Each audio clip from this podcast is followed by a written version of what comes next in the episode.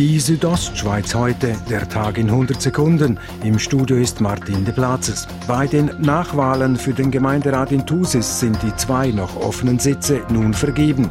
Gewählt wurden die beiden parteilosen Weselin Stjepanovic und Marlene Hürlimann-Michel. Die Wahl nicht geschafft hat Rüne Stutz. Die Stimmbeteiligung in Thusis lag heute bei knapp 25 Prozent. Nach dem Brand im Postautodepot in Chur von Mitte Januar musste die Caritas ihren Secondhand-Laden und das dazugehörige Café schließen.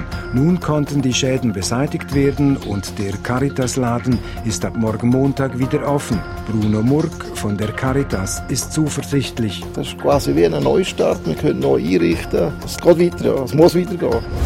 Ein 29-jähriger Mann ist in der Nacht auf Samstag in einem Club in Davosplatz so unglücklich eine Treppe hinuntergestürzt, dass er später im Spital seinen Verletzungen erlag. Nach ersten Erkenntnissen waren am Unfall keine weiteren Personen beteiligt, teilt die Kantonspolizei mit.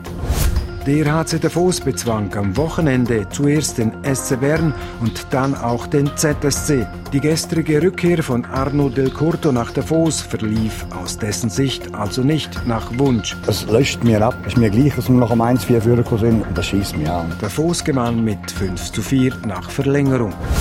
Die Südostschweiz heute, der Tag in 100 Sekunden, auch als Podcast erhältlich.